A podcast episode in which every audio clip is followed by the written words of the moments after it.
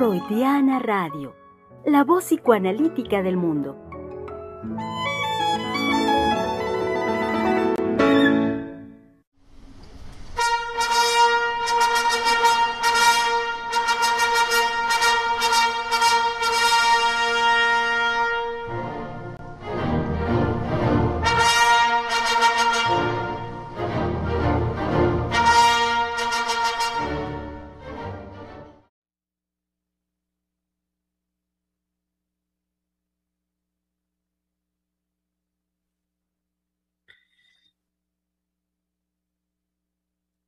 Con cierta duda, querido público, tomo la palabra y entonces damos comienzo a este programa. Y digo cierta duda porque han de saber, querido público, que a través de un cuadrito donde yo puedo recibir la señal con un dedito arriba, veía al mismo tiempo un mensaje escrito en el chat y entonces decía, ¿qué es eso? ¿Hay dedo o no hay dedo? ¿Hay mano? No hay mano. ¿Hay indicación o no? Enos aquí, querido público. Enos aquí con mucho, mucho gusto. Em, retomando también eh, lo que popularmente decimos, porque claro, claro que este, hay algo, eh, hay siempre cuestiones importantes que rescatar de los decires populares. Y, em, estoy, me estoy refiriendo a mm, esto que comúnmente decimos de, del, este, ya ni llorar es bueno. Eh, así es, querido público, Confiese que, confiese que se distrae, Germán, porque está, porque está viendo los mensajes que le aparecen. Sí. y no puede evitar que por un estímulo externo se distrae. Exactamente, muy bien dicho, gracias Misa. efectivamente, y querido público, ya que estamos hablando, como bien lo saben eh, desde el día de ayer, iniciamos la conversación hablando del cuerpo, por supuesto que los estímulos externos tienen un papel eh, fundamental, preponderante, no, fundamental en la constitución, en la creación misma del cuerpo, de la noción de cuerpo. De cuerpo, claro, como ya lo escucharon ayer, trabajándolo con la doctora Heiser, eh, desde la construcción psíquica de cuerpo. Eso en definitiva. Y eso nos permite también establecer una, una distancia muy clara eh, al respecto de los discursos de la biología y por supuesto del discurso médico. No como decían típicamente los políticos del PRI, ¿se acuerdan esa frase de hoy una sana distancia? que había que guardar una sana distancia entre el poder ejecutivo y el partido. Y al mismo tiempo nos enterábamos de todas las cochinadas que siempre hacía el ejecutivo con el partido, el, el, partido dominante, el PRI. Entonces aquí no vamos a andar con que, ay, sí, una sana distancia, nada de eso. Aquí las distancias son claras y bien definidas, entonces no mezclar y dejar muy en claro eh, la radical diferencia de la construcción psíquica de cuerpo que venimos trabajando en el campo psicoanalítico y que nada tiene que ver, por supuesto, con em, las nociones que, eh, más conocemos de, em, y me sigo distrayendo, de eh, las nociones biológicas y médicas del cuerpo. Bueno, rápidamente les comparto, querido público, es que se me estoy distrayendo, sobre todo por una buena noticia que en el chat ahorita Giselle nos comunicó, y es muy buena, y es saber que el abuelo, porque querido público, es un abuelo, el buen eh, Doberman Pincher hermoso, llamado Argos, de la doctora Heiser, muy lindo, un combatiente, un, este, un feroz Doberman, claro, pincher, es decir, muy en su tamaño, aunque luego pierde noción de su cuerpo, justamente, querido público, y entonces él le ladra con todo carácter de Doberman a quien se le ponga enfrente. Y nuestro querido Argos, todo un combatiente, eh, está muy bien, está muy bien de salud. Y eso es lo que ahorita estaba escuchando. Bueno, no, estaba leyendo en el chat que me distraía.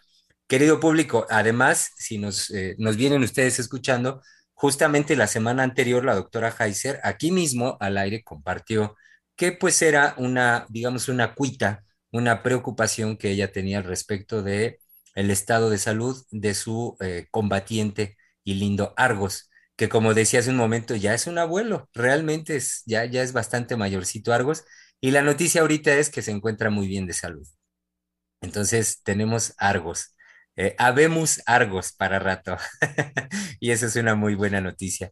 Pues bueno, sean bienvenidos, querido público, este martes 5 de octubre del 2021 que, como decía hace un momento, continuamos eh, la conversación iniciada ayer al respecto del cuerpo. Eh, así es que, pues ya no se lo piensen más, querido público. Vengan, preguntas, comentarios, lo que, cualquier cuestión, háganse sentir que están aquí con nosotros.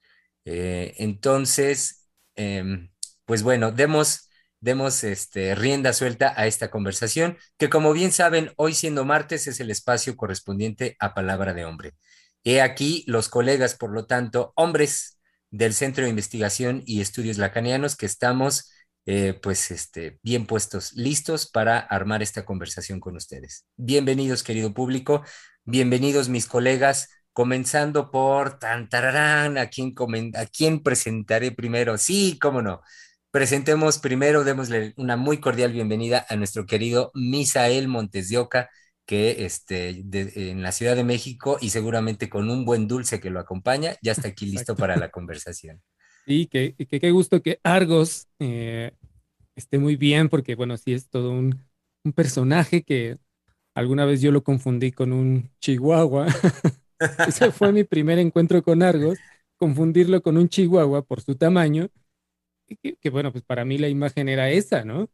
Pero el carácter de Argos, vaya carácter, ¿no? Es decir, este, muy simpático, algo que para mí siempre ha sido muy importante de, muy simpático de Argos, es que pide que lo, pide cariño y que lo carguen, pero cuando uno lo carga se enoja, ¿no? su carácter sale porque lo están cargando, ¿cómo se atreven a cargarlo?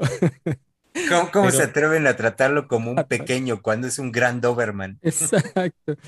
Pero sí, esa confusión o ese primer encuentro con Argos fue pensar que era un chihuahua por su tamaño, ¿no? Y no, tiene todos los, todas las características de carácter, de fuerza, de, entusiasmo de un Doberman, ¿no?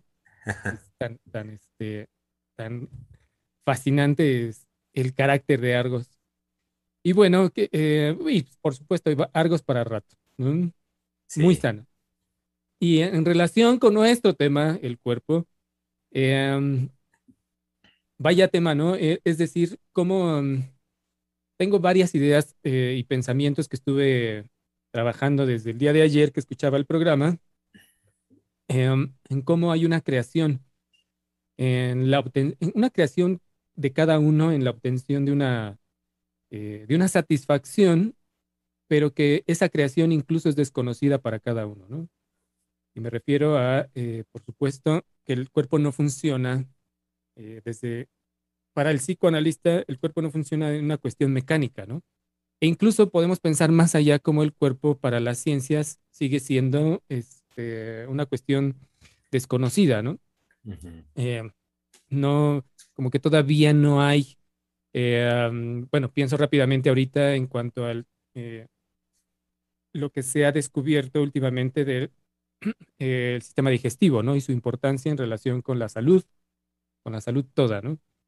Entonces, em, es como se va, se va descubriendo, se va eh, empujando a descubrir todavía cosas y este, del cuerpo, de su funcionamiento y se sigue sosteniendo como algo desconocido. Pero lo psíquico es como el sujeto va a subvertir eso que nombramos cuerpo, su cuerpo, para una experiencia inédita que incluso esa creación, como les decía, es desconocida para él, ¿no? Entonces, este es uno de los primeros, eh, las primeras cosas eh, que les traigo para comentar. Y este, mm, y pues bueno, por ahora aquí. Muy bien. Me hizo pensar Misa, e igual y si quiere ahorita en la conversación, pues lo comentaremos de estas, eh, pues como creo yo, como descubrimientos o aportaciones recientes, la noción que se difunde de un tiempito para acá, em, eh, de, lo asocié por lo que decía usted del sistema digestivo, de esta, esta concepción de el, como un segundo cerebro, que yo lo he escuchado popularmente que se habla. Este, en cuanto, por, por todos los, los procesos de, de, relevancia para la vida toda que se llevan a cabo, en los procesos digestivos, en la flora intestinal y todo esto. Sí, no lo quise nombrar porque no estaba con la seguridad del segundo cerebro, porque ahí se me cruza a mí una cuestión vivencial justamente con, con el sistema digestivo, que me ha dado mucha lata. Entonces dije segundo cerebro. como que algo no sonaba, ¿no? Como que algo no se ajustaba.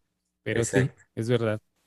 Ya luego, ya luego si se anima, querido público, nuestro colega Misael Montes de Oca nos, claro, si se anima, querido público. Yo no estoy chismeando nada, pero si se anima, nos podría platicar cómo, ahorita de lo que comenta en el sentido de este, una, una vivencia en él. Recuerdo cuando se le ocurre a nuestro querido colega echarse unos ricos taquitos de tripa, creo que fue en Zacatecas, híjole, y después ya no la veía llegar. Así es, sí, me puse grave, pero aquí estoy. Eso.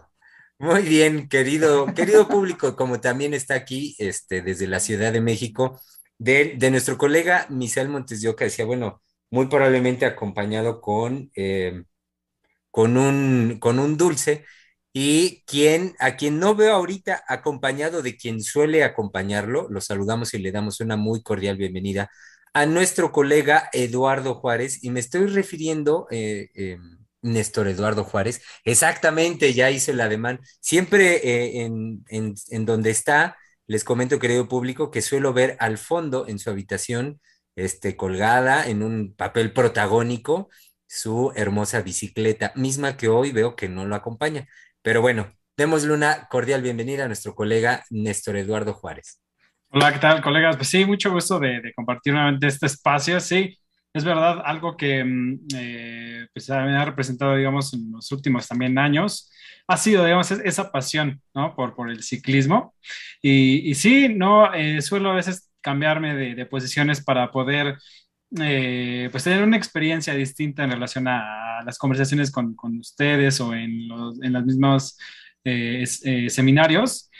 Eh, pero sí, aquí está, estoy en un eh, lado opuesto, pero aquí, aquí este, la tengo aquí Rivit, entonces aquí me acompaña y me acompañará, espero que pues sí, durante toda mi vida, entonces con ese mismo ánimo, con esa pasión, pues hay que darle pues la bienvenida también a nuestros queridos y muy eh, apreciados radioescuchas, a los colegas que nos escuchan también durante, pues los que nos han acompañado, ¿no? Y nos acompañan también en el trabajo día a día, cotidiano hay muchos colegas que no están, eh, no forman parte aún de, los programas, pero gracias a su trabajo, a su compromiso con el psicoanálisis, pues nos llenan de ánimo para poder trabajar ¿no? en estos programas que, bueno, hablando del cuerpo, sí es una estación eh, pues muy extensa, es, muy padre poder hablar de estos temas. Eh, y recuerdo así justamente cuando Misa nos, nos habla de, esas posibilidades en cuanto a, a, la importancia que se le ha dado ahora al sistema digestivo, pensar también como, como un fenómeno muy interesante que yo he visto durante muchos años es como las personas que ven en situación de calle y que tienden a, vivir, digamos, un estado eh, alterado por las drogas, cómo pueden reducir al mínimo, digamos, de un consumo de, de, energéticos de, alimentación y pueden sostenerse durante mucho tiempo en esos estados, ¿no? Entonces, es, es increíble ver cómo eh, existen esas producciones ya no del cuerpo, sino de lo psíquico para sostener una, una satisfacción a costa, ¿no? De, llevar al cuerpo a lo mínimo eh, de su capacidad, ¿no? O cómo puede maximizar, si lo pensaba en el sentido, de, en, el reducir a esas cantidades, pues para la ganancia de, ese placer del, estado alterado, pero creo que podemos ir eh, hablando también sobre lo que les comentaba al inicio, eh, sobre, la, sobre lo que pasó eh, el día de ayer en cuanto a la caída de las redes sociales y cómo eso eh, pues produjo también en el cuerpo muchas sensaciones que van en la línea de, esa satisfacción y de, de, lo que usted comentaba ayer justamente de la omnipotencia que se fractura en, en, este tipo de manifestaciones. Pero me gustaría, bueno, ahora darle la, la palabra a nuestro querido colega desde la bella airosa, uh, el buen Einar Hernández. No, no, no, no le dé la palabra, espérese tantito. no, solo, eh, gracias Eduardo. Dos cuestiones que, me surge poder comentar eh, con su introducción. La primera es invitarlo que la próxima vez que pueda, no, ¿cuál próxima? Creo que sería su primera vez que usted viniera a Zacatecas. Este, ojalá, yo lo, lo, lo invito a que pudiera traerse su bicicleta y si le gusta la escalada, que a mí es lo que más me gusta, escalar, este, y si tiene piernas y tiene galleta, eh, Zacatecas es un lugar bellísimo para practicar escalada. A mí lo que más me gusta es escalar y Zacatecas viene, le viene a uno como anillo al dedo. Aquí va a sentir lo que es amar a Dios en, tierra de indio. Eh, es, muy padre eh, Zacatecas. Esa era una. Y me, me inspiró usted, Eduardo, a querer comentar algo que la semana pasada me atravesó por la cabeza y ya no lo mencioné. Y es que, este, y lo cual le agradezco que usted lo haya hecho ahorita, que en el saludo que yo suelo hacer, pues a nuestro querido público, la bienvenida y demás, este, caí en cuenta y digo, nunca, nunca menciono a, nuestros colegas del centro de investigación. Y yo le agradezco mucho ahorita que usted lo haya tomado en cuenta, que, los haya dicho. Y entonces, por supuesto, vaya para todos ellos, que ahorita, querido público, créanme, no, no podré decir todos. Y queridos colegas, este, algunos se me habrá de pasar, pero por favor, sí sepan todos quienes conformamos el centro de investigación, Ingrid, eh, Moisés, Yair, eh, Andersi, Ivette, Gabriela, Anabela, este, bueno, todos, todos, todos los nuestros queridos este, colegas del centro de investigación, por supuesto, sepan que eh, sí, siempre están con nosotros, siempre. Somos un, un grupo que estamos en un compromiso amoroso de dar cuenta justamente de la creación y construcción de la doctora Heiser en ese sentido y que la unión y reunión que permanentemente nos convoca el centro de investigación nos hace tenernos siempre presentes los unos a los otros. Entonces, reciban pues ya de parte de eh, Néstor Eduardo, que tuvo a bien ahorita la sensibilidad de este, saludarlos, de que reciban un muy cordial cálido, cálido, muy cálido. Saludo, abrazo, queridos colegas y compañeros del Centro de Investigación y Estudios Lacanianos. Como también un cálido, muy cálido abrazo allá a la airosa, que ahorita ya pues es similar a Zacatecas, ya debe estar entre fresca, friecita, poniéndose bueno este, el clima. Y que lo bueno es que nuestro querido colega que está allá en Pachuca está siempre muy, muy bien acompañado, querido público, han de saber, Hoy no vine chismoso, pero han de saber que tiene a sus dos nenas de compañía. Así es que muy bienvenido nuestro querido colega Einar Hernández. Sí, gracias Germán, gracias también Néstor por, por este, introducirme. Eh, hoy no es Pachuca la Bella Irosa, hoy este, llegué porque pues ya los que regresamos a la situación presencial, este, vengo yo del Estado de México, que es mi, trabajo de la, mañana, eh, y me encontré con que estaba lloviendo durísimo acá en Pachuca. He de compartirles que este, ayer en la tarde noche lavé mi ropa, la dejé tendida y pues llegué y la encontré empapada, ¿no? Como decía hace rato usted, Germán, ni llorar es bueno. Exacto. Este, pero bueno, son cosas que, que, pasan. No, no, no se veía que iba a llover. Este, de hecho, yo vengo del Estado de México y si bien no, no, hay mucho sol, pero no se veía para nada llover. Me encuentro que Pachuca estaba lloviendo intensamente. Eh, sí, también celebro eh, el comentario que hace Néstor del grupo de CIR de los colegas. Somos una comunidad, hay que decirlo, una comunidad muy bella de la cual yo me siento afortunado de pertenecer. Aunque estamos este, distantes geográficamente, pues todos estamos continuamente pues en comunicación, al tanto uno de los otros y nos llevamos en el corazón y eso también yo lo celebro, ¿no? Una comunidad de analistas particular en el sentido de, pues que realmente hemos hecho un, lazo entre nosotros. Em, en cuanto al cuerpo, pues yo, yo les traigo el caso español de este, este anteproyecto de, de, la ley trans eh, y de la postura que toma el, el patronato de la Fundación Clínica del Campo Lacaniano hacia este, este anteproyecto, es decir, ellos hacen un informe de alegato y de propuestas, son básicamente dos, dos, este, dos alegatos y dos propuestas. Me voy a centrar nada más si, si, si hay el tiempo y si me dan chance y si podemos incluirlo, por supuesto, dentro de todo lo que ustedes ya propusieron. Este, nada más en la primera, en el primer alegato y, la, y la, su correspondiente, su respectiva propuesta.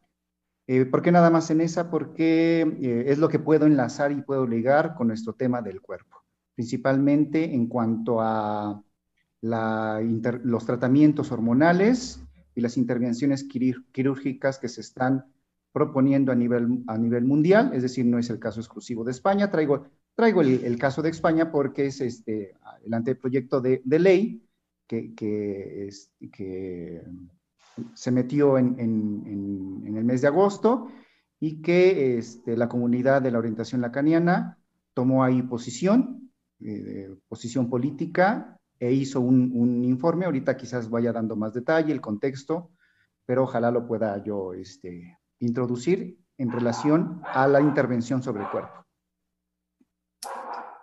Pues no sé qué, piensen colegas, pues si quiere, dele, es decir, adelante Inar y, comencemos ya la conversación. Su, apagó su micrófono, Inar. Pensé que lo había prendido. Ok, este. Bueno, les doy rápidamente el contexto. Quizás muchos de ustedes ya lo saben, pero también el contexto, por supuesto, para nuestros escuchas, ¿no? Eh, en, junio, tengo aquí unas notas, el, informe que hace la Fundación para la Clínica Psicoanalítica de Orientación Lacaniana es un informe largo. Este, evidentemente no lo voy a leer, eh, e insisto, solo me centraré en, la primera, en, el primer alegato. Eh, para quien quiera consultarlo, el informe se, se, encuentra en el muro de SADIC España y se publicó el 22 de septiembre de este año. Bueno, en junio, ¿cuál es el contexto? En junio, eh, el gobierno de España aceptó la presentación de un nuevo anteproyecto eh, de la ley conocida como Ley Trans. Eh, y el, patronato de la FECEPOL, que es la, la, Fundación para la Clínica Psicoanalítica de Orientación Lacaniana, perteneciente a una de las escuelas de orientación lacaniana, decidió elaborar eh, un informe para dar a conocer la posición del psicoanálisis de orientación lacaniana sobre, sobre esta cuestión. El informe que ellos presentan se llama Alegaciones y propuestas ante el, ante el anteproyecto de ley trans LGBTI. Eh, y se envió este, este, este informe al Ministerio de Igualdad del Gobierno de España. Eh, esto se envió en el, en el mes de agosto, es decir, cuando todavía estaba abierto el trámite de participación al anteproyecto de ley. Eh, ¿Cuál es, cuál es el, el, propósito de este, de este, de este alegato? Eh, y que les digo que nada más me voy a centrar en, en el primer alegato. Eh, ¿Qué es lo que los, los, colegas de la orientación lacaniana este, eh, ahí eh, alegan y proponen eh, las cuestiones relativas a los, a los menores de edad y los tratamientos hormonales y las intervenciones quirúrgicas, que esto es lo que yo puedo ligar con, este, con el cuerpo, sobre todo que a nivel mundial hay muchas propuestas en donde para esta comunidad LGBTI o comunidad trans hay propuestas de tratamientos hormonales e intervenciones quirúrgicas sin un verdadero fundamento científico, más por una presión ambiental, le llaman así los colegas, es decir, la influencia de las redes sociales y los, este, ¿cómo se llaman estos? Influencers y muchas otras cosas. El documento, el documento está muy bien, valga la redundancia, muy bien documentado, muy bien informado, este, lo, pueden, lo pueden consultar y sobre esa buena documentación e información hacen este, la, intervención. Eh, ¿Qué dicen? ¿Cuál es el argumento de, estos colegas de la, la voy a decir nada más sus siglas, es FECEPOL? Dicen eh, principalmente que la idea de la libre elección de género puede ser, lo estoy leyendo a la letra, ¿eh? puede ser particularmente en adolescentes una trampa peligrosa. Es decir, puede llevar a algunos a buscar en promesas inciertas la solución a malestares e incertidumbres que por estructura son propias de esa etapa de la vida. Y eh, mencionan muy rápidamente cuál es la preocupación. Dice, nos preocupa específicamente lo que se puede considerar la edad suficiente para un consentimiento informado y la madurez necesaria para asumir las consecuencias de actos cuyos efectos no son visibles a corto plazo, pero que suponen modificaciones muy importantes de la vida futura de la persona, en ámbitos que quedan muy alejados de lo que un menor puede llegar a concebir o incluso representarse. Hacer de una autodeclaración el argumento único y decisivo es imprudente y cuestionable, teniendo en cuenta el carácter sumamente plástico de los adolescentes sobre todo en un momento complejo como es la pubertad.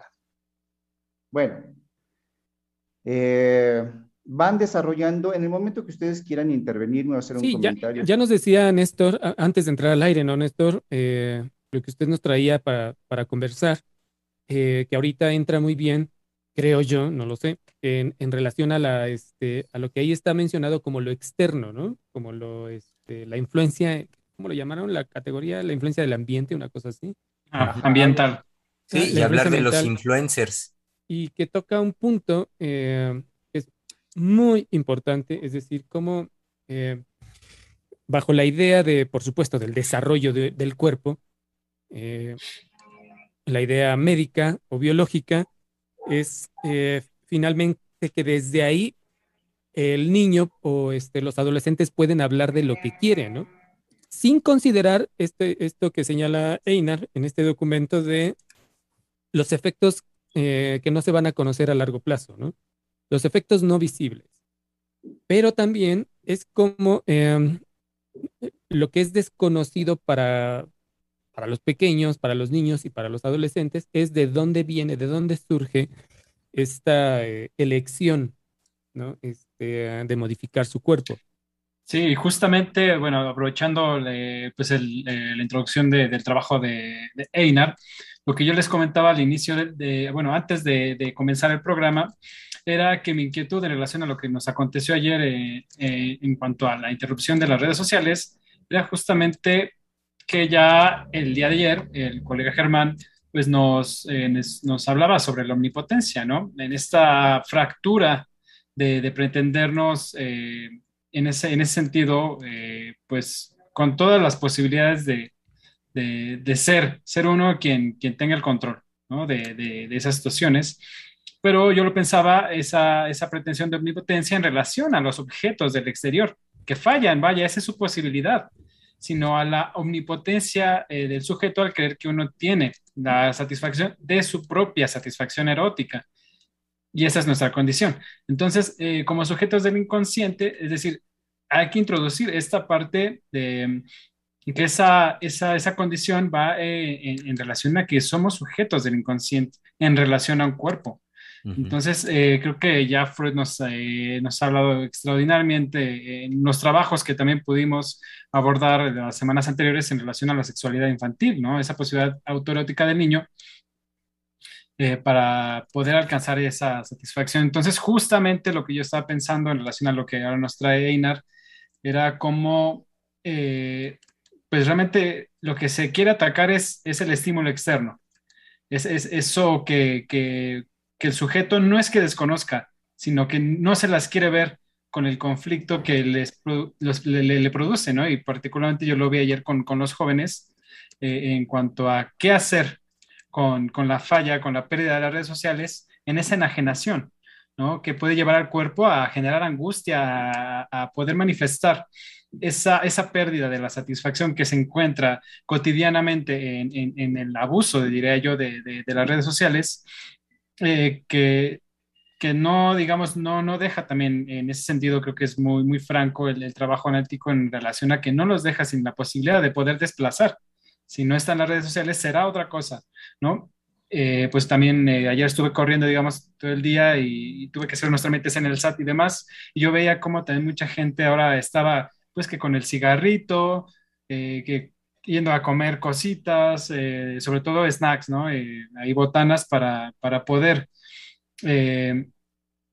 hacerse cargo de aquello que, que también les producía un, un no saber qué hacer con, con, eso que ahora a lo que le dedican mucho tiempo, digamos, estando en esas redes sociales, la pérdida de comunicación, pero que ahora se la tenían que ver con, con los cuerpos de sus compañeros, con, con, eso que les puede despertar, ¿no? También, eh, y que de alguna manera pues se desplaza al no quererse encargar de lo que el otro me, me representa mediante pues la enajenación en los dispositivos. Entonces, eh, creo que ese un, es un punto importante los que yo quería digamos, abordar, pero se, se, enlaza perfectamente con lo que nos trae Einar.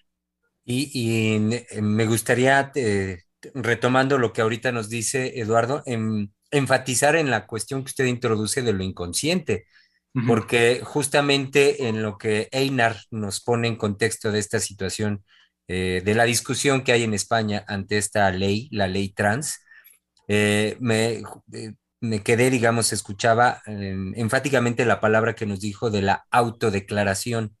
Entonces, sí, efectivamente, ¿cómo, ¿cómo basar una decisión tan radical en la vida toda de un ser humano a partir de una autodeclaración?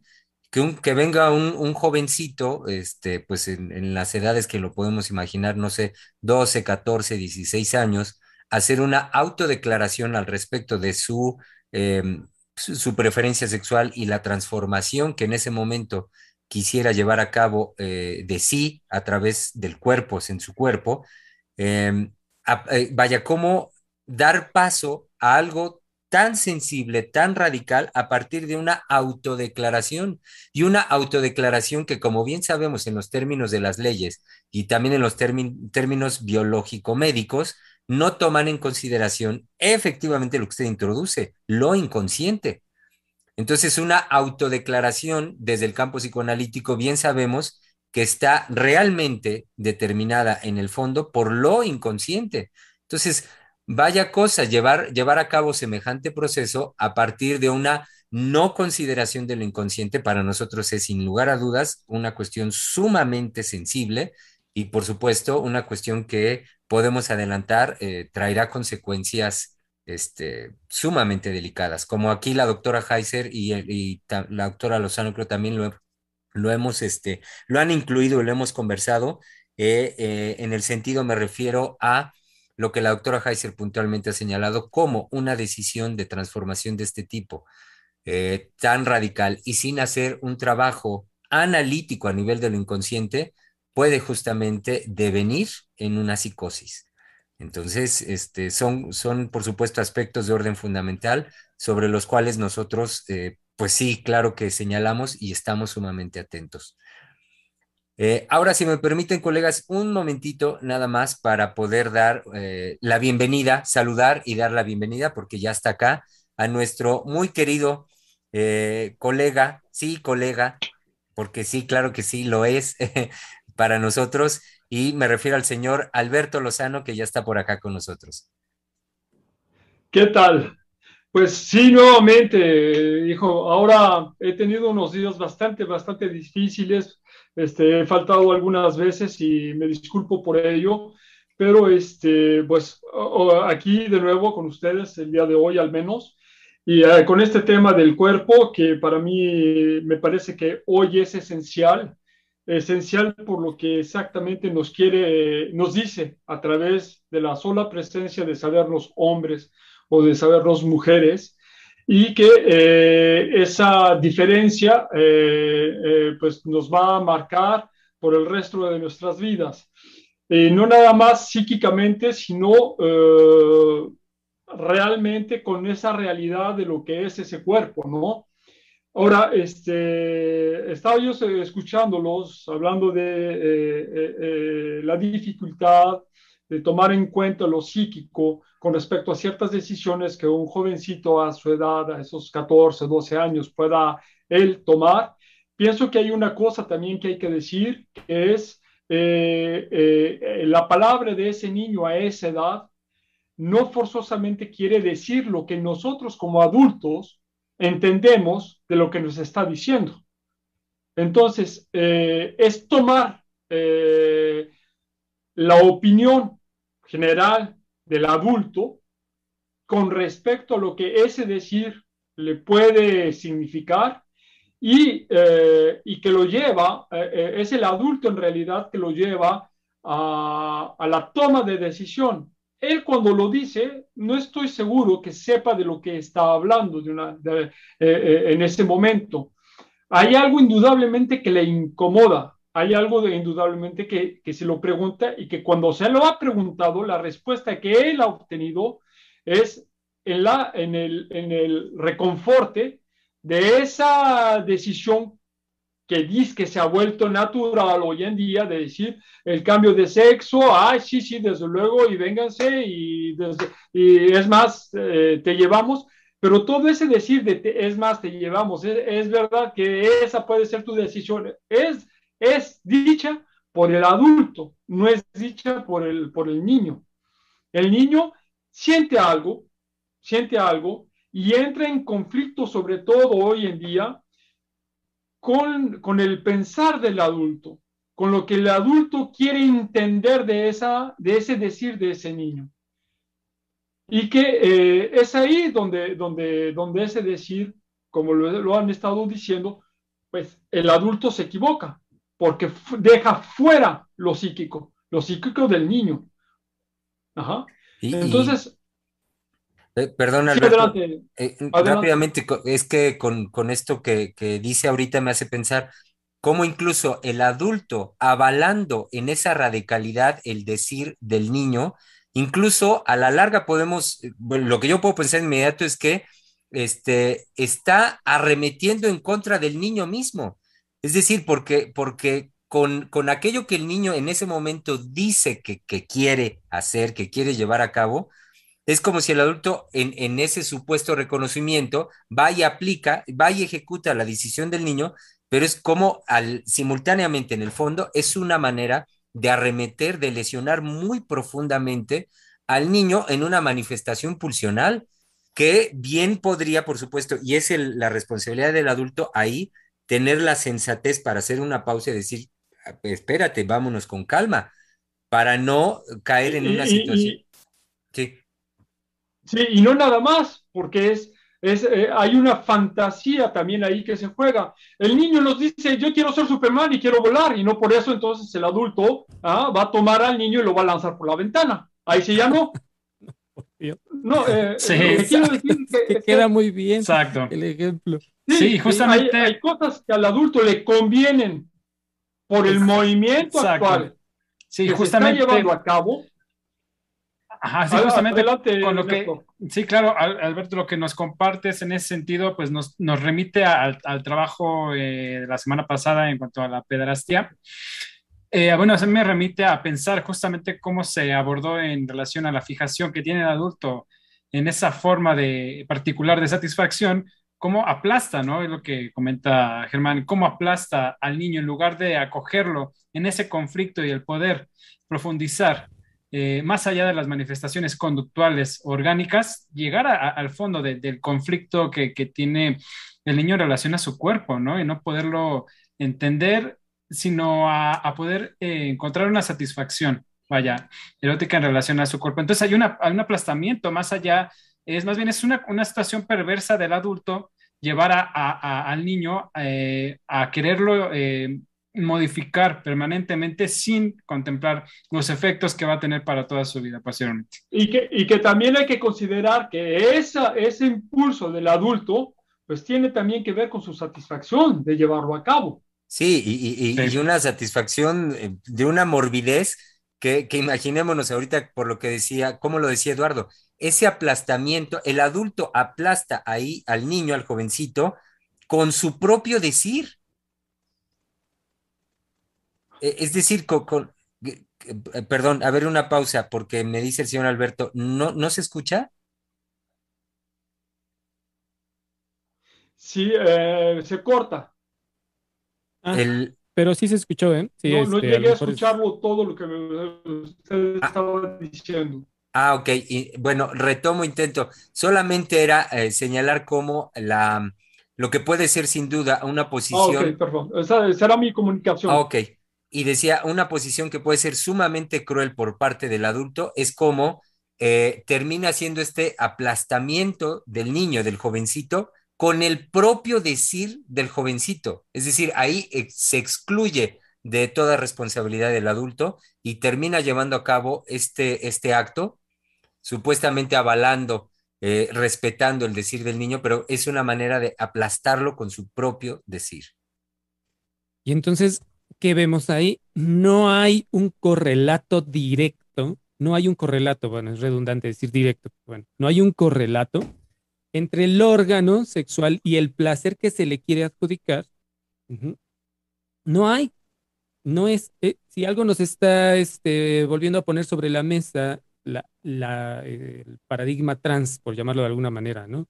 Y las, las infancias, infancias, perdón, trans, es que no hay posibilidad, eh, es decir, vemos en vivo y a todo color la no correlación entre el sexo eh, biológico y la vivencia que el sujeto está creando a partir de eso.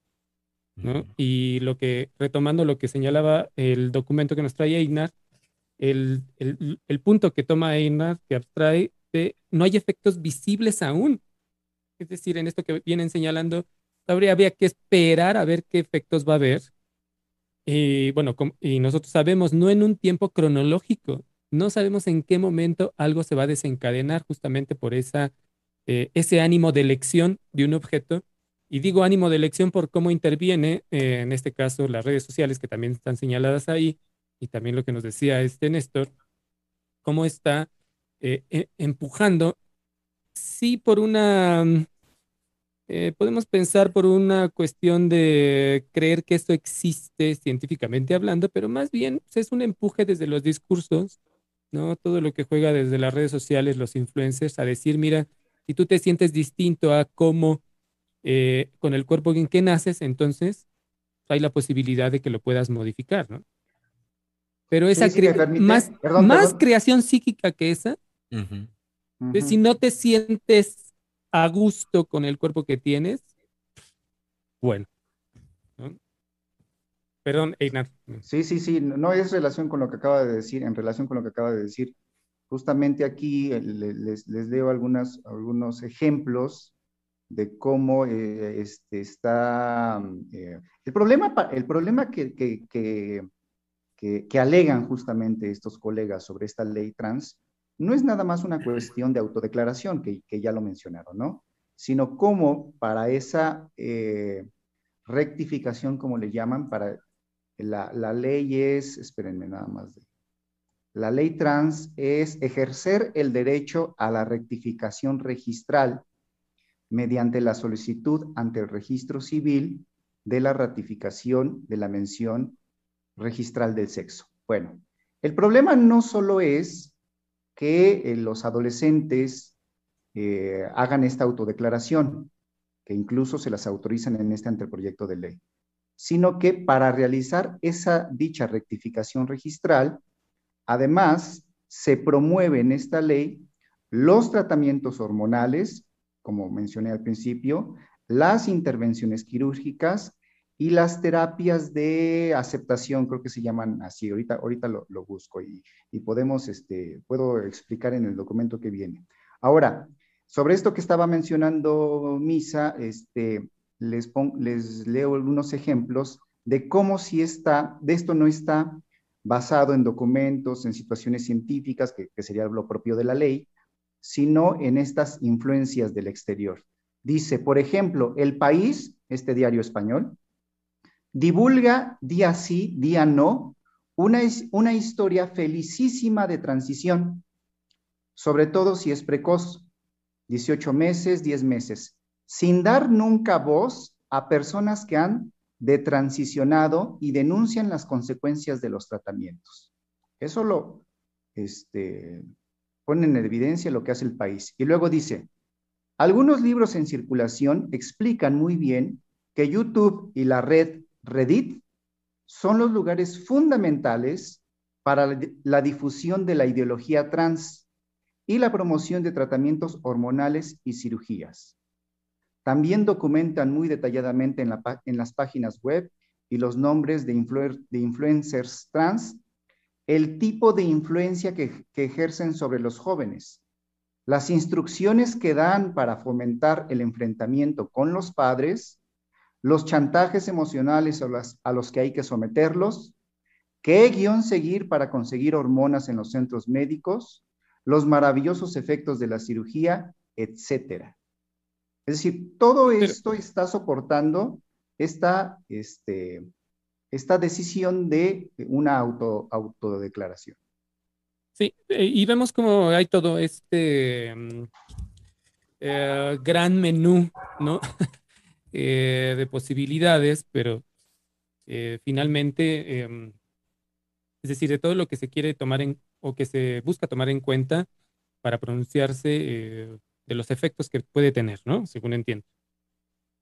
Pero vemos cómo son todo este, toda esta gran gama nuevamente, es, vemos cómo se finalmente la expresión del conflicto, del conflicto de, la, de lo inadecuado que es para el sujeto la vivencia con su cuerpo, ¿no?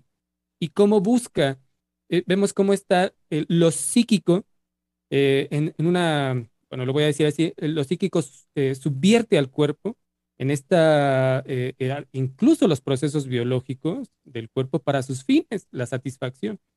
es decir, finalmente lo puedo decir de otra manera, lo erógeno un cuerpo erógeno, como lo decía este Freud, ¿no? que no necesariamente está, está aterrizado en zonas específicas, como este, lo trans pretende, ¿no? En, relación a este, al cambio de sexo, me refiero al órgano sexual, en cada, en cada, este, en la diferencia, en lo que decía, por ejemplo, Alberto al inicio, eh, sabernos hombres, sabernos mujeres, ¿no? Sino que vemos como en toda esta gran gama de posibilidades que se están abriendo a partir de, lo trans, eh, desde la posibilidad de cambiarse el nombre hasta las terapias de aceptación, ¿no? Que, bueno, pues tendrá que hacer todo un trabajo de eh, eh, qué va a hacer con su cuerpo y la transformación que, su, que de, la cual quiere hacer con su cuerpo, que finalmente es el meollo del conflicto, ¿no? Sí, eh, creo, Misa, digamos, ahí para puntualizar algo en ese punto, creo que la dificultad es formar, ¿no? La representación psíquica de nuestro cuerpo. Eh, y existe una diferencia, digamos, radical en relación a lo que se hace con lo anatómico, ¿no? Que eso es lo que se aborda. ese es el primer paso y que sabemos que, bueno, es un proceso, digamos, la modificación del cuerpo que nos acompañará toda la vida. El cuerpo tiende a envejecer, envejecer, esa es su naturaleza, ¿no? En unos eh, envejecerá de una manera, en otros de, otra. Sin embargo, eh, pues creo que eh, lo, fino de ahí, digamos que es, es, el campo del psicoanálisis, dar cuenta, ¿no? De que lo psíquico no es atravesado por esas modificaciones de lo exterior. Entonces, obviamente, y creo que ese es algo que lo que nos tenemos que detener y subrayar, ¿no? Con, con, completa energía en relación a que eso nunca se va a tocar. Eh, cuando se, se llevan, se, hacen las modificaciones del, en el cuerpo. es que no hay una vivencia con el cuerpo de, eh, ni siquiera para la ciencia, de que el sujeto pueda decir, ay, me pasa esto en mi cuerpo y entonces necesito, por ejemplo, tal medicamento eh, con precisión. Ah, ya lo resolví. ¿no? ¿no? existe, no existe un conocimiento así del sujeto sobre su cuerpo. Imposible. Eh, eh, ni vía la meditación, ni vía una psicoterapia bioenergética, ni vía ninguna, ninguna. Ningún conocimiento tiene esa posibilidad, ¿no? es sostener, Misa, el fundamento de lo imposible. Porque ahorita mismo, es decir, ni en el campo psicoanalítico, porque hay una cuestión, querido público, no se vayan a ir con la finta. Ahorita mismo que Eduardo decía esta expresión, nos decía la, la, representación psíquica del cuerpo, ojo, no quiere decir que entonces en el campo psicoanalítico o ya en la experiencia analítica, ah, vamos a alcanzar, vamos a conocer cuál es esa representación psíquica del cuerpo. No, utilizamos esta expresión es decir, es, una, nos acerca a poder nombrar algo a lo que en el fondo no tenemos acceso. Lo que hay que sostener es que esa representación, a esa representación psíquica del cuerpo no tenemos acceso. Y es seguir sosteniendo a partir de la experiencia misma del análisis y en el psicoanálisis el fundamento de lo imposible. ¿Y qué quiero decir con esto? Ojo, y por eso lo decía así, ojo, querido público, que no estamos tampoco diciendo, ah, este, aquí, aquí ya llovió, aquí sí están las respuestas o aquí sí tenemos el acceso a lo que bien sabemos que es de, del orden de lo inaccesible. Se trata por... Ah, perdón, Einar, ¿cómo? Aquí sí llovió. venga, Einar, venga. Y se mojó mi ropa. No, bueno, este, es que ya Misa al inicio planteaba una premisa muy importante. Si la puede retomar Misa, este, que justamente eh, para el sujeto mismo su cuerpo le es desconocido. Eh, sí. Sí, ya desde ahí se abre una dimensión que usted bien lo decía, ¿no? No lo alcanza nada. Qué bárbaro, qué bárbaro, me quedé en la risa de su ropa.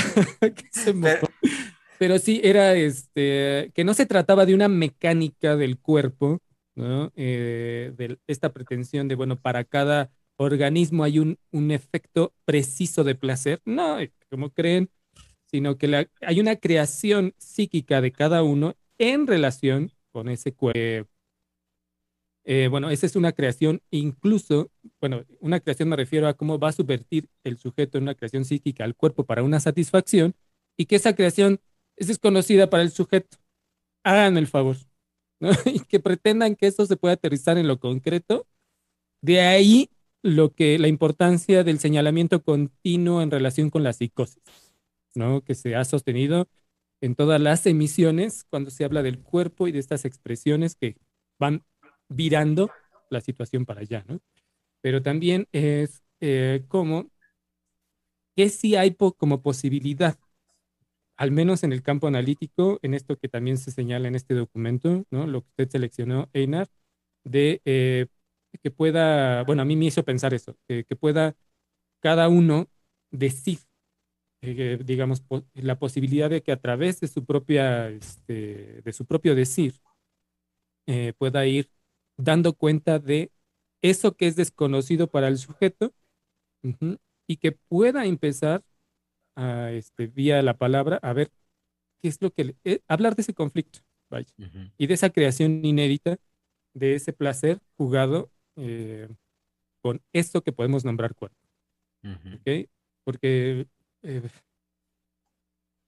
bueno, me atrevería a decir, deja de ser, eh, bueno, perdón, no, la, para decirlo mejor, este, lo que decía Germán, la representación a la cual no tenemos acceso, de todas formas, tiene efectos. Entonces hay que estar ahí en la escucha analítica, ¿no? En, en, ver cómo se juega esos en los efectos de esa representación que, es creación del sujeto, ¿no? En relación con su cuerpo. E incluso, eh, bueno, aquí me voy a permitir decir, Freud al final de su obra llega a decir, bueno, lo poco que podemos decir de esta relación del sujeto con su cuerpo es, miren, pequeñísimo. No porque fuera pobre la, el trabajo de Freud, finalmente tenemos ahí 23 tomos de su obra, en fin, sino en esa prudencia de que, bueno, eso desconocido, de eso desconocido no podemos hacer un inventario, ¿no? Como se, como se pretende desde la medicina, ¿no? Miren, si esta parte de su organismo le puede dar este placer erótico, ¿no? Por favor. ¿no? Así como, no, es eh, impensable. hay algo que yo, que yo quisiera retomar de lo que Néstor dijo, que se me hace sumamente importante porque es como, de alguna manera, eh, una, llavecita que abre una puerta a, considerar, a considerar lo que voy a decir. Es ese eh, tomar la decisión de transformarse, no atraviesa y no toca lo psíquico. Eso es sumamente importante, porque efectivamente, no porque yo haga eso, entonces yo ya resolví. Eso no está resuelto en lo psíquico no está resuelto. Exacto, y eso es peor, ¿no? Porque el sujeto al atravesar esa experiencia que también puede ser eh, muy peligrosa en relación a, la intervención quirúrgica sobre el cuerpo, que también es un tema que se ha abordado, esa modificación, eh, puede, por supuesto, que en, el procedimiento implicar la, la, muerte del sujeto, que es algo también de lo que no se habla o que se cubre, y la otra es también vivir cuando el sujeto da cuenta de que no era, eh, no era la, modificación anatómica lo que venía a resolver el conflicto que estaba jugado. Entonces, sí es muy importante irse con mucho cuidado en este sentido por, por, por, por los efectos que, que, ya hemos mencionado. Sin embargo, creo que también me gustaría retomar algo que la, la doctora Lozano ya nos decía, ¿no? En relación a, a, la, a que la identificación en el sentido es psicótica, ¿no? Es decir, tu conflicto es, es el mío, ¿no? Entonces creo que e, en esa situación pues nos, nos vuelve a, llevar a, a, repensar, ¿no? Cómo la satisfacción va más allá del orgánico. Hay un placer psíquico, ¿no? creo que en los programas en relación a, la, a la, obesidad, pues ya nos, nos, nos, eh, pues nos mostraba muy bien con un ejemplo, me parece que era la doctora eh, Valeria o la doctora Silvia, que nos hablaba en relación a que pues, en una dieta no se trabajaba sobre el placer jugado o que se, eh, en, la, o sea, bueno, es decir, el placer estaba en, en, la obtención, digamos, del placer mórbido, ¿no? En relación a, la modificación de ese cuerpo. Entonces, creo que eh, sí, son, son puntos muy, muy, muy trascendentes que, que hay que, pues, continuar, ¿no? Abordando en el programa.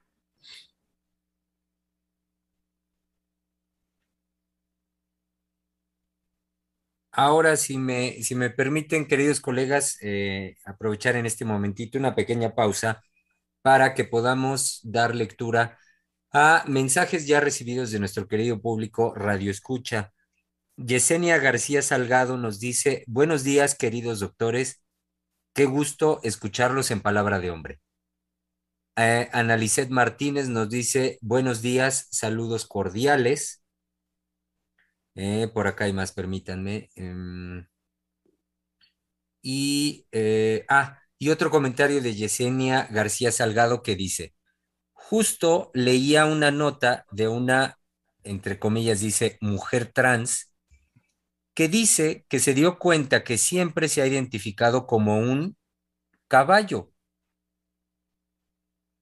Tiene 50 años y era profesor de francés está exigiendo a los tribunales en Francia que pague los gastos de su transformación transespecie. ¿Y por qué los exige? Buen punto. Sí, claro. Sí, es lo que hablábamos, ¿no? En relación al derecho, es decir, elevar a, nivel de derecho para un sujeto, pues, es, es, esa, pues esas posibilidades de perversión, ¿no? Entonces sí es una problemática, eh, pues que toca, pues muchos puntos, muchos aspectos, digamos, en cuanto a lo político, pero que no da cuenta, digamos, los discursos, eh, no solamente los de género, sino los discursos que están en favor de eliminar eh, la, la constitución tradicional o la, lo, que lo que se vive, digamos, en cuanto a eso normal de lo que el sujeto quiere escapar. Entonces, bueno, es, muy, es, digamos, es mucha la problemática, pero sí, es un buen cuestionamiento, ¿no? Porque el Estado, sino el sujeto mismo tendría que ser responsable, ¿no? O sea, tomó la decisión. Sí, es lo que yo iba a decir. En una de esas ya está el que pagó, pues tiene la culpa de haberme pagado eso, ¿no? Exactamente. Y es que se le ha preguntado a esa persona si sabe rebuznar como, como caballo, porque pues, en una de esas y hasta eso le falla. Exactamente, a lo mejor el, relinche no ha sido algo este, bien adoptado, adaptado también por parte de esta persona. Sí, pero efectivamente me parece que eh, si bien la broma simultáneamente lo que, lo que estos casos nos dejan ver justamente son estos signos. Vaya, que lo que bien pudiera este, quedarse solo en términos de un chiste, em, hoy son manifestaciones de, manifestaciones de una demanda en, en cierto sector de nuestra sociedad que alcanzan estos niveles, o sea, que alcanzan ya, ya nos alcanzan o ya nos rebasaron en términos de la realidad y que sin lugar a dudas son las condiciones que nos lleva pues justamente a que abramos estos espacios de la conversación, a que hagamos un análisis de lo que, eh, como eh, permanentemente la doctora Heisen nos dice, de lo que los signos de nuestro tiempo está arrojando como algo que a permanentemente poder analizar y estar estudiando.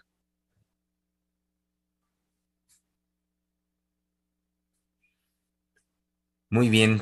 Ah, ¿Qué, más, qué más, queridos colegas? ¿Por dónde, este, entonces? Eh, a ver, les, les comento un poco eh, qué se está, eh, a qué se refieren con los tratamientos hormonales, es decir, cuáles son los tratamientos hormonales que se están haciendo.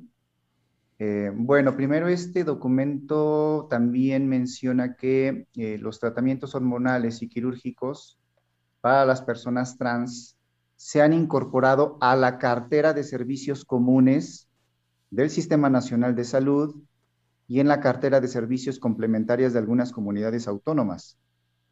Tratamientos tales como bloqueadores puberales se están administrando ya, por no hablar del uso de hormonas del sexo opuesto con efectos potencialmente mucho más nocivos. Bueno, ¿qué son esos bloqueadores puberales? Este, me fui a investigar porque es la primera vez que yo lo escuchaba, pero ya es un, un término que se maneja en estos discursos y son medicamentos que detienen el aumento de las hormonas sexuales que impulsan el desarrollo de los caracteres sexuales secundarios durante la pubertad. Su uso en menores pretende darles tiempo para explorar su identidad de género sin tener que sufrir el malestar de enfrentarse con la aparición de cambios corporales no deseados. Ahora les voy a hablar, les voy a mencionar las consecuencias que hay de este tipo de intervenciones. Eh, primero, un, grupo de investigadores de Ámsterdam dicen que eh, se, les, ha preguntado acerca de los efectos de la administración de estas de hormonas en niños y niñas, eh, particularmente sobre su fertilidad, y responden que dicen no lo sabemos. Hasta ahora se ha investigado poco el tratamiento con bloqueadores de la pubertad y hormonas en los jóvenes. Por eso también se considera experimental. Somos uno de los pocos países del mundo que lleva a cabo investigaciones continuas al respecto. En el Reino Unido, por ejemplo, solo ahora por primera vez en estos años se ha publicado un estudio sobre un pequeño grupo de personas transexuales. Esto hace que sea tan difícil casi toda la investigación. Esto hace que sea tan difícil que casi toda la investigación proviene de nosotros. Hay, un, hay una hormona que, se, ocupa para, para este tipo de cambios, que es la eh, hormona Lupron, y sobre esto otros investigadores dicen, el uso temporal del Lupron también se ha asociado y puede ser la causa de muchos efectos secundarios permanentes graves, como la osteoporosis, los trastornos del estado de ánimo, las convulsiones, el deterioro cognitivo y cuando se combina con hormonas de distinto sexo, la esterilidad. Además de los años causados por el Lupron, las hormonas cruzadas exponen a los jóvenes a un mayor riesgo de ataques cardíacos, derrames cerebrales, diabetes, coágulos de sangre y cánceres a lo largo de su vida.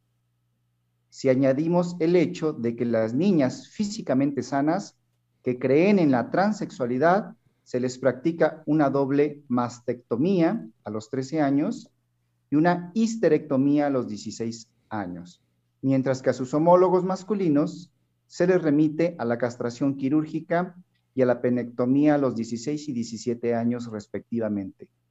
Queda claro que afirmar la transición en los niños consiste en mutilar y esterilizar a los jóvenes con problemas emocionales.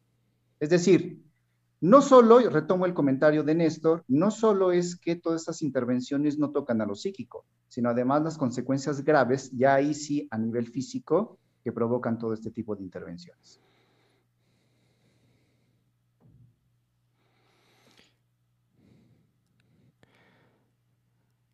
¿Ahí me escuchan? No se oye, Misa, no se oye. ¿No? Si usted está hablando, no se oye. Y, y, y, ah, sí, Misa tiene apagado su micrófono y que vaya, vaya eh, nivel y cantidad de efectos a nivel, incluso también, como ahorita lo dice Einar, físico y orgánico, este, que en definitiva no se toma en consideración eh, en su, en, sí, en su trascendencia, en los efectos trascendentales que tendrán en la vida de cualquier eh, ser humano que, llevan, que lleva a cabo semejante decisión a tan corta edad. Eh, permítanme eh, leer de parte de nuestra radioescucha Yesenia García Salgado, que nos hablaba ahorita de este caso en, en Francia, hizo un comentario más y nos dice lo siguiente. Hice el comentario a propósito de la... Hice el comentario, este que nos dijo sobre eh, la persona que, que se identifica como un caballo, dice, a propósito de la psicosis que puede devenir en una decisión de ese tamaño. Un hombre se identifica como mujer, se transforma a mujer y después dice que siempre no, que se da cuenta que era un caballo.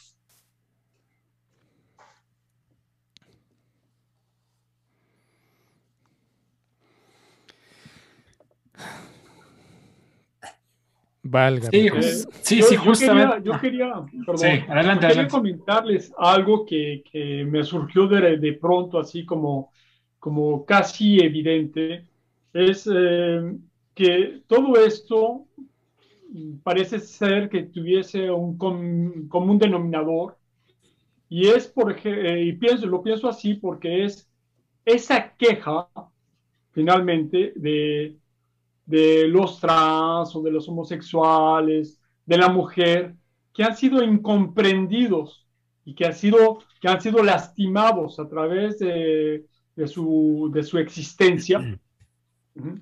por estos hombres malvados que, que hemos sido. Y, eh, y eso, pues, eh, me suena muy, de alguna manera, muy atractivo de comentarlo, porque pues tiene, tiene eh, finalmente ese boom, ese boom eh, social que, está, que, que, que han adquirido, tiene esa relación de eh, hemos sufrido, ¿no? Hemos sufrido esta incomprensión, no nos han entendido nunca y además nos han agredido.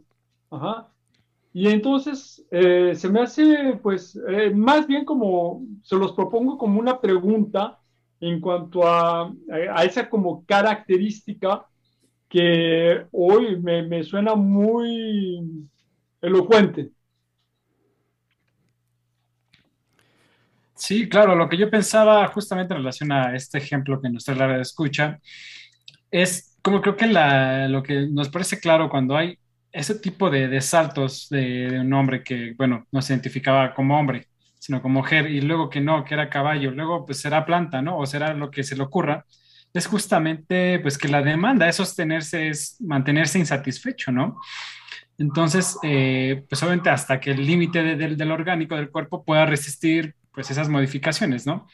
Pero entonces ahí la- el cuestionamiento sería pues qué están haciendo pues tanto los organismos, los gobiernos, las instituciones para realmente no estar a merced, ¿no? Hacer una vigilancia justamente de aquello que a un sujeto se le puede imponer. Entonces creo que es, es, es muy difícil como cuando la política va en contra del propio sujeto, eh, mascarando, ¿no? Eh, la igualdad y los derechos humanos y, y, y creo que eso es, es muy delicado por, por lo que favorece, ¿no? Y, y también hay este, otros dos puntos. Bueno, ya me escuchan, creo yo, ¿no? Eh, Sí. En relación a la que no se trata de la concretud de la modificación, sino aquello que no está eh, dicho, eh, que está llevando a la persona, a cada sujeto, a tomar esa decisión. Eh, digamos, en la expresión de un conflicto desconocido. Eso por un lado, y por el otro, bueno, claramente, y se ha dicho también en otras emisiones, que hay una, toda una economía detrás de, ¿no? Inmediatamente se ha hecho una economía que le viene bien a los estados. Ah, tal vez ahí habría que se puede polemizar de que, bueno, si el estado se está haciendo cargo de estas eh, dificultades, entonces le va a costar al estado. Pero por otro lado tenemos la economía de los influencers, ¿no? También por ahí hay millones y millones que un influencer puede ganar o influencers pueden ganar por la este, promoción del discurso, eh, de la modificación del, del cuerpo que no va a pasar necesariamente por una, este, un tratamiento X psicológico, mucho menos por una, una escucha analítica, ¿no? Porque, bueno, pues, circula el psicoanálisis como, "Uf, te va a tomar años decidirte, ¿no? Eh, y no, este, no en lo inmediato, como te lo puede proporcionar, en este caso, ya el gobierno y sus instancias y todo su, esquema de atención. Y este, bueno, pero retomando el punto eh, que señala eh, eh, Alberto, en estas transformaciones, claro que es la expresión de algo no dicho, ¿no? Es decir, finalmente la expresión de el conflicto sexual, es decir, entendiendo bien que acá nos referimos a lo sexual en su, estatuto este, psicoanalítico y eh, que tiene que ver, por supuesto, también con el cuerpo, ¿no? Es decir, estas dificultades de la correlación, como lo, lo había estado diciendo. Sí, y otra de las cosas que, en relación a esto que mencionaba Néstor, eh, ¿cuál es el compromiso, la responsabilidad que, están tomando los, gobiernos, los estados, ante este tipo de, propuestas, de ideologías? Por lo menos en el, caso español, lo que queda muy claro es que el, eh, el gobierno no, no hace un compromiso por realmente hacer un análisis profundo sino se fundamenta en una ideología, en esto que mencionaba usted, este, Misa, una situación económica, eh, de proponer pues todo este tipo de intervenciones eh, y que justamente no se da cabida a este tipo de análisis más profundos y sobre todo a la intervención justamente del cuerpo por vía de la palabra. no, no, no, hay cabida para vía de la palabra y es una de las cosas que estos colegas proponen ya en su, en su, en su propuesta, ¿no? Que se intervenga, que se dé cabida a la palabra. Sí, y eso nos lleva de vuelta, Einar, a algo que hemos ya trabajado aquí en Freudiana Radio, y es lo que corresponde a eh, lo políticamente correcto. Es decir, vemos cómo entonces eh, las, las determinantes y las determinaciones que pueden seguir los estados-nación en la actualidad, digamos que en muchos casos se quedan solo en este nivel que, popularmente conocemos como de queda bien, y entonces el queda bien obedeciendo simple y llanamente a la superficialidad que, que se propone desde lo políticamente correcto.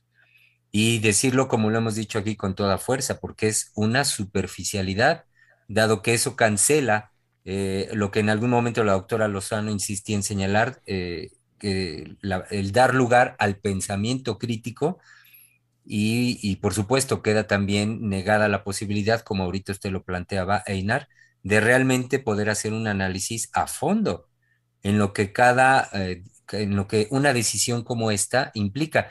Y no solo una decisión, sino ir a fondo en lo que igual aquí en Freudiana Radio hemos insistido, en que eh, le demos un lugar cada vez más en lo, dentro de lo social, en la cultura, a la concepción de la sexualidad descubierta por el psicoanálisis, descubierta y, que sostiene el campo psicoanalítico, es decir, en su fundamento la sexualidad infantil, con, todos los, componentes y fundamentos que, este, pues que son los que Freud devela y aporta a la cultura y que bien sabemos nosotros son de orden fundamental para poder dar dimensión a lo que se juega en cada uno de estos actos, de estas posibilidades. Eh, Queridos colegas, si me permiten, eh, estamos acercándonos ya al, término de la emisión de hoy. Nos quedan más o menos unos ocho minutos.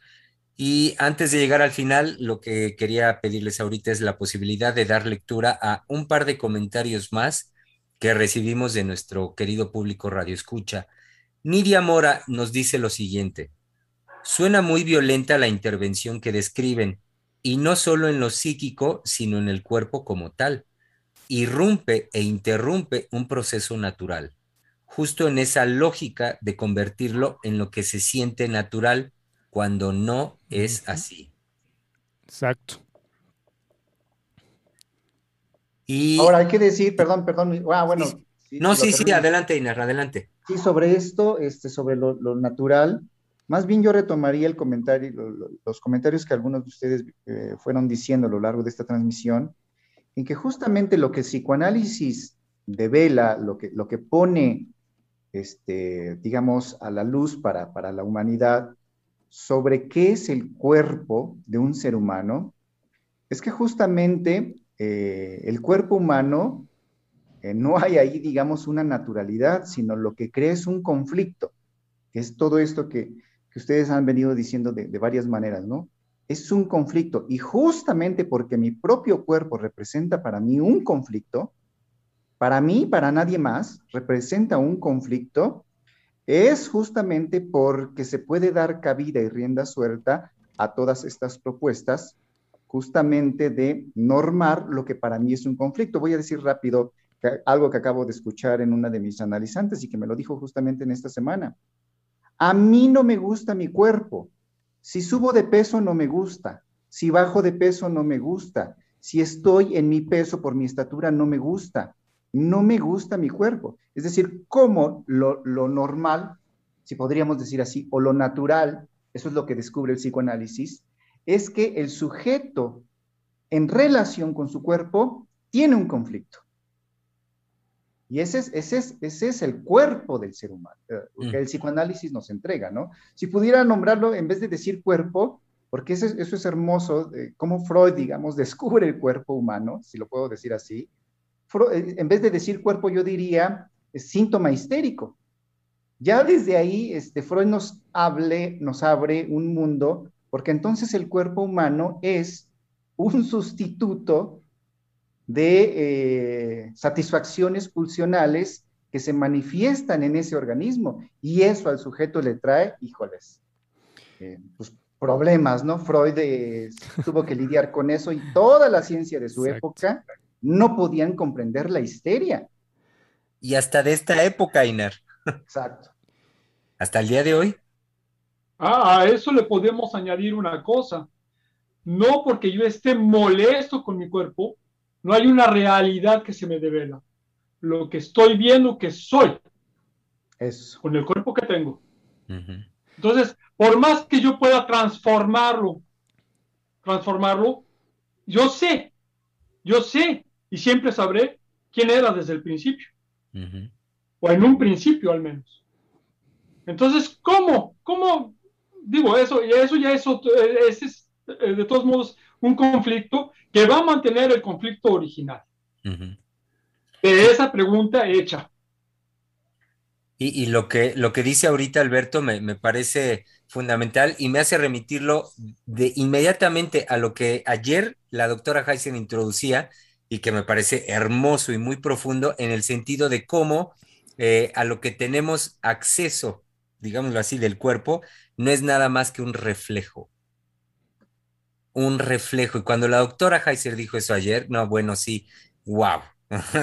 Este sí, para quitarse el sombrero, en el sentido de a lo que nos lleva, por lo tanto, del trabajo y la concepción lógica de cuerpo que hay que, que hay que considerar.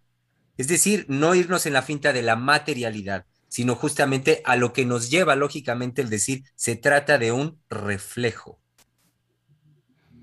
De hecho, también por la doctora Silvia en algún momento hay un pequeño fragmento, de hecho, de unas palabras que la doctora habla en relación al cuerpo, el territorio de las emociones, lo pueden buscar en YouTube.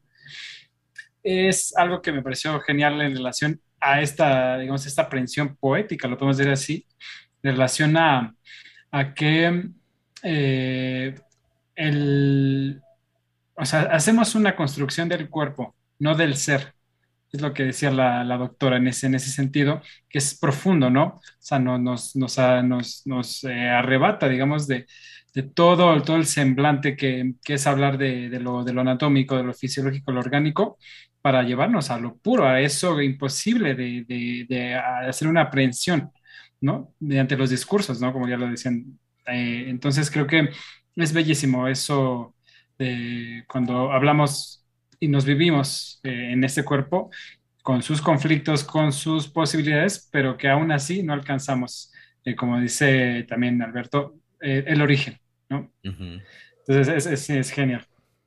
Y, y, Eduardo, en relación a lo que dice ahorita, hacemos una aprehensión siempre incompleta.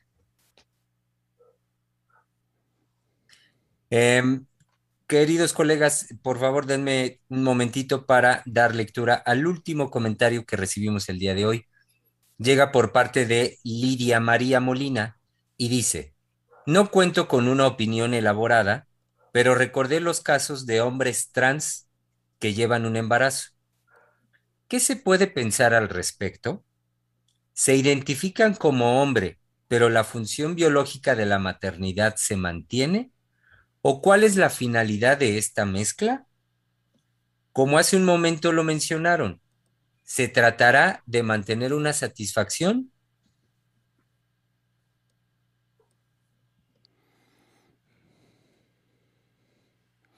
No, bueno, es... Pues yo pienso que el que puede responder a eso es el mismo trans que, que, que puede pasar, que pasa por ahí, ¿no? Eh, que se le haga la pregunta. Ahora sí que y, nosotros escuchar de qué manera eh, eh, puede responder a eso, pero pienso que eso de todos modos seguirá siendo un conflicto, al menos. Sí, es, es, muy, muy, muy bello el comentario, Alberto, porque a mí me da la posibilidad de decir, pues hay que pasar el conflicto a la palabra. Eso es justamente la propuesta del psicoanálisis. No inmediatamente quererlo resolver, sino justamente que el sujeto dé cuenta qué es lo que está viviendo ahí, que hable de lo que está viviendo ahí, que hable de su situación que está atravesando. En ese sentido me parece muy puntual el comentario. De hay que preguntarle, es decir, que lo pase a la palabra, que los sujetos hablen sobre su experiencia, su vivencia, su conflicto, su malestar sobre su propio cuerpo y no inmediatamente recurran a este, modificaciones o decisiones eh, que pueden traer consecuencias difíciles, ¿no?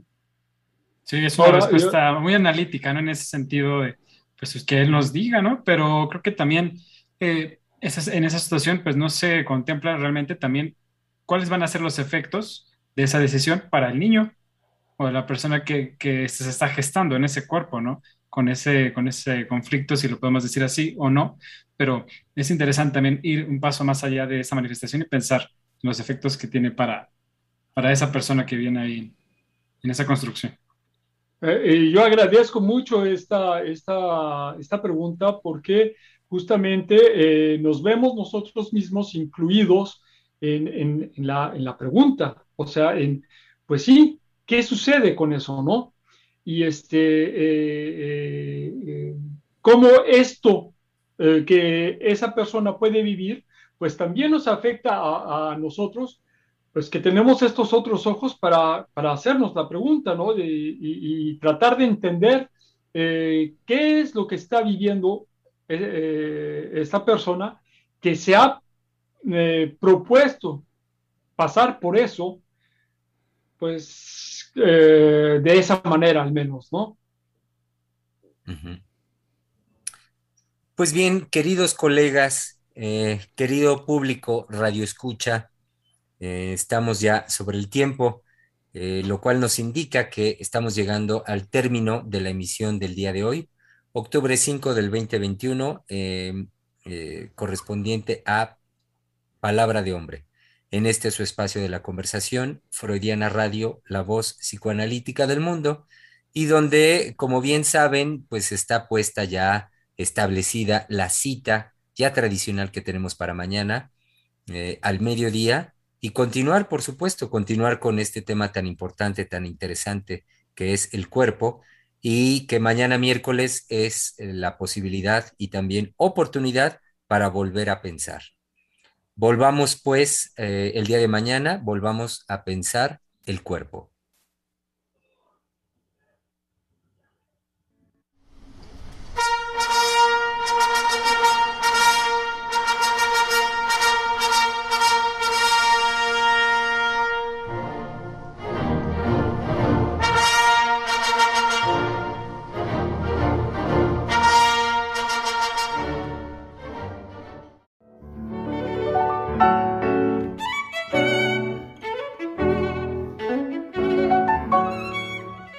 Diana Radio, la voz psicoanalítica del mundo.